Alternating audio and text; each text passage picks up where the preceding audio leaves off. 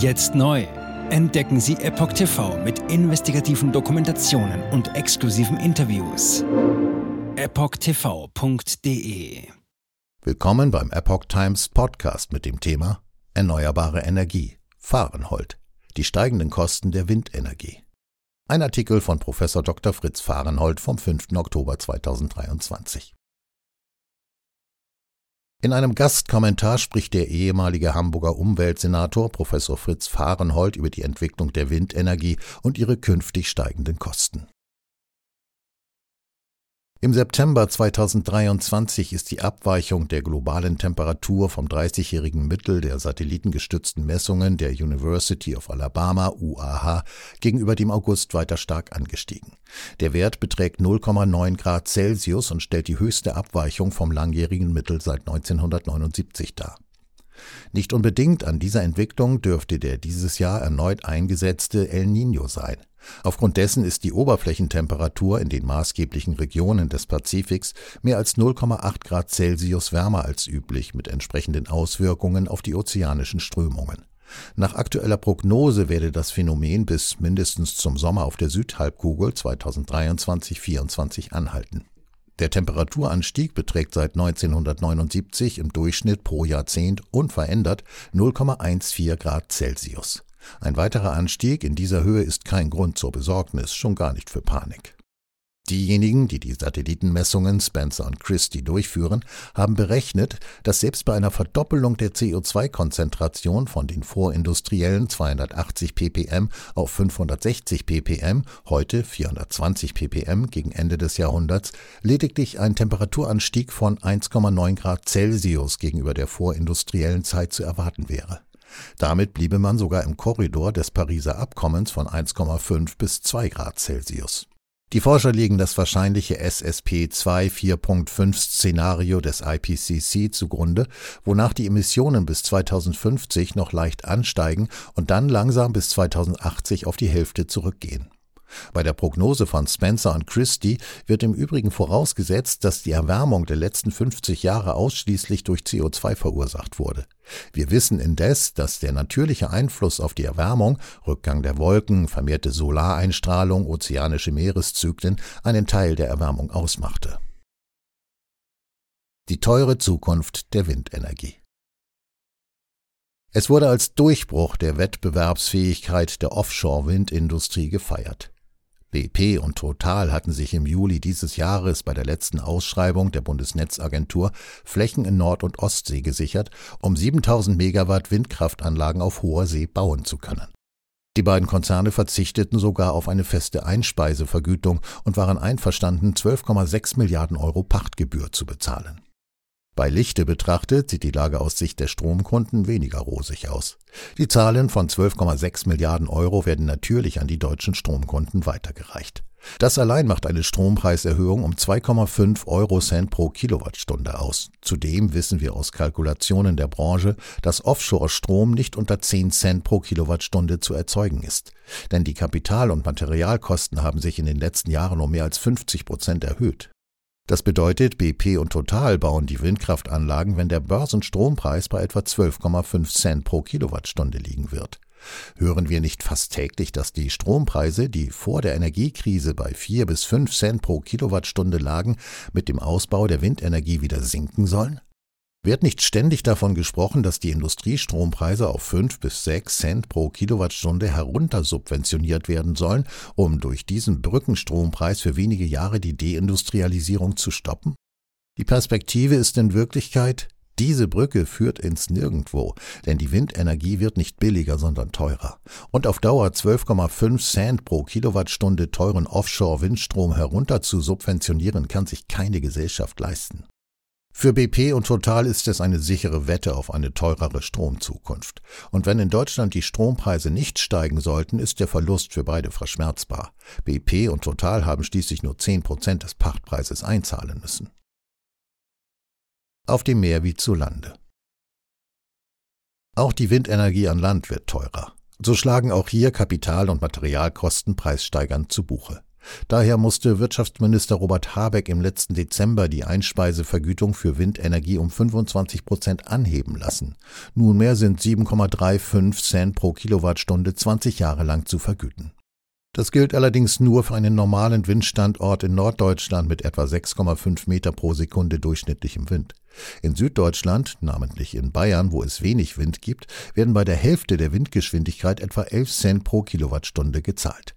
Das ist eine volkswirtschaftliche Verschleuderung von Geld nach dem Motto, wo weniger Wind ist, wird mehr gezahlt. Das ist grüne Effizienz und grüne Mathematik. Das kann man nur ideologisch verstehen. Weil man auch den windschwachen und ungeeigneten Süden mit Windkraftwerken beglücken will, zahlt man dort bis zu 50 Prozent mehr für die Kilowattstunde aus Wind. So wird jedes Windkraftwerk im Süden ein weiterer Sargnagel für die Wettbewerbsfähigkeit der energieintensiven Industrie. Denn mit 11 Cent pro Kilowattstunde ist in Deutschland weder die Grundstoffindustrie noch die Düngemittelindustrie oder die chemische Industrie wettbewerbsfähig. Ganz Verwegene träumen davon, aus diesem teuren süddeutschen Windstrom dann auch noch teuersten Wasserstoff zu machen. Denn die Windkraftanlagen in Süddeutschland stehen mehr als sie drehen. Sie haben dort lediglich 1600 Volllaststunden von 8760 Stunden des Jahres. Und wenn sie sich nicht drehen, füllt man die Lücke idealerweise mit Strom aus teuerstem Wasserstoff.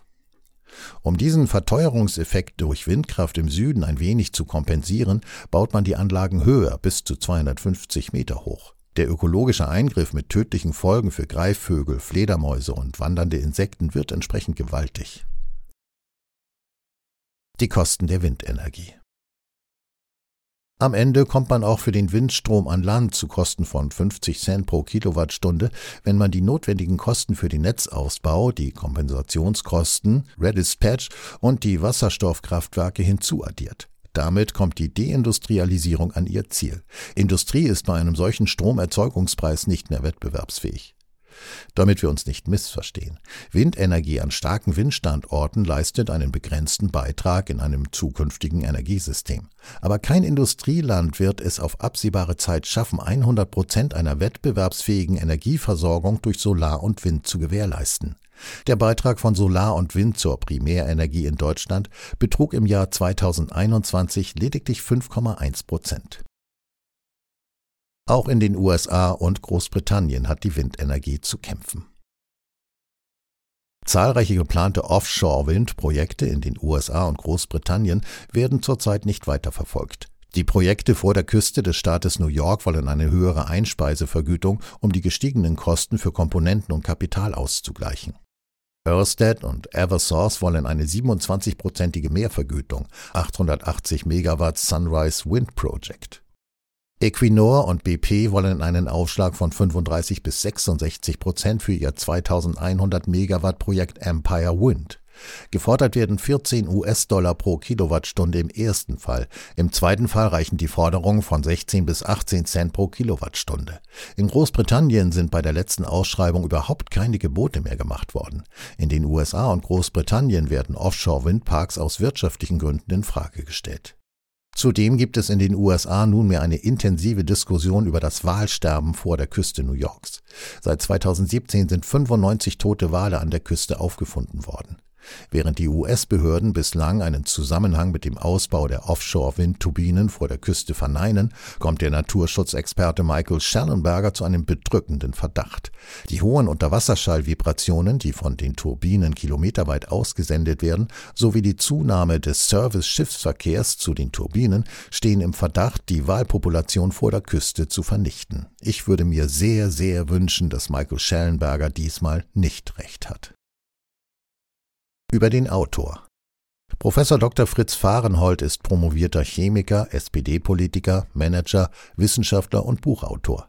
Seit 1976 arbeitete er unter anderem im Umweltbundesamt, als Stadtrat bei der Umweltbehörde und als Umweltsenator in Hamburg.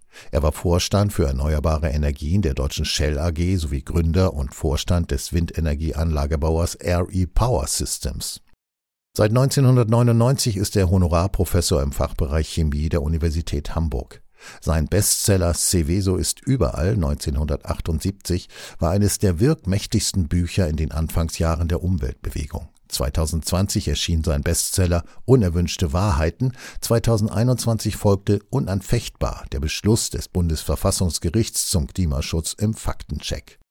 Website www.fahrenhold.net dieser Artikel erschien im Original auf klimanachrichten.de unter dem Titel Fritz Fahrenhold, die steigenden Kosten der Windenergie. Jetzt neu auf Epoch TV. Impfgeschichten, die Ihnen nie erzählt wurden. Eine eindringliche und aufschlussreiche Dokumentation, deren Trailer YouTube nach drei Minuten entfernt hat. Schauen Sie für nur kurze Zeit die gesamte Doku kostenfrei. Jetzt auf epochtv.de. Ich war geimpft worden. Ich begann unkontrolliert zu zittern. Er verstarb 33 Tage später. Ich kann meinen Kopf nicht aufrecht halten. Dann brach ich zusammen, ganz plötzlich. Vom Start weg haben wir nicht die Bedingungen erreicht, die normalerweise erreicht werden müssen. Es handelt sich um eine Tragödie von beispiellosem Ausmaß. Aber die Bundesregierung und Behörden tun so, als sei alles in bester Ordnung. Wir suchten ein nahegelegenes Krankenhaus auf. Sie behandelten sie, als sei sie verrückt. Ich sehe das als einen ernsten Kampf, den Zusammenbruch der bürokratischen Strukturen zu korrigieren. Ich glaube, viele Menschen wissen auch gar nicht, dass sie einen Impfschaden haben. Umfassende Datensätze, die zeigen, dass wir einen Anstieg der Fehlgeburten um nahezu 300 Prozent ausgehend von ihren eigenen Daten hätte Pfizer 2021 vom Markt genommen werden müssen. 300 Prozent bei Krebserkrankungen. Acht Seiten lang Krankheiten, die direkt mit dem Impfstoff in Verbindung gebracht werden. Eine Reihe diverser unerklärter Symptome. Und sie nahmen um mehr als 1000 Prozent zu. Mehr als 1000. Der Arzt weiß nicht, um was es sich handelt und wie er es behandeln soll. Es ist der Hammer, was die für Psychospielchen mit einem spielen. Sie tut nur so, das sind Falschinformationen. Praktisch keine Hoffnung auf Gerechtigkeit. Erkennt man es nicht, sieht man nicht die Notwendigkeit. Insofern war es ziemlich offensichtlich und das Krankenhaus wusste, dass etwas im Gange war. The virus stops with every vaccinated person. In other words, you become a dead end to the virus. Vaccinated people do not carry the virus, don't get sick. Wie hätte ich ahnen sollen, dass es das letzte Gespräch mit meinem Sohn sein würde? Sie wissen bis ins kleinste Detail, was da vor sich geht. All das kennen sie. Und dennoch eilt niemand der Wahrheit zu Hilfe. Die verborgene Krise. Impfgeschichten, die Ihnen nie erzählt wurden. Eine Originaldokumentation von Epoch Times. Jetzt kostenfrei auf verborgenekrise.de ansehen. Aufgrund von Zensur ist diese bedeutende Dokumentation nicht über die sozialen Medien teilbar. Leiten Sie diesen Link an Freunde und Bekannte weiter und tragen Sie so die Botschaft dieser mutigen Menschen in die Welt.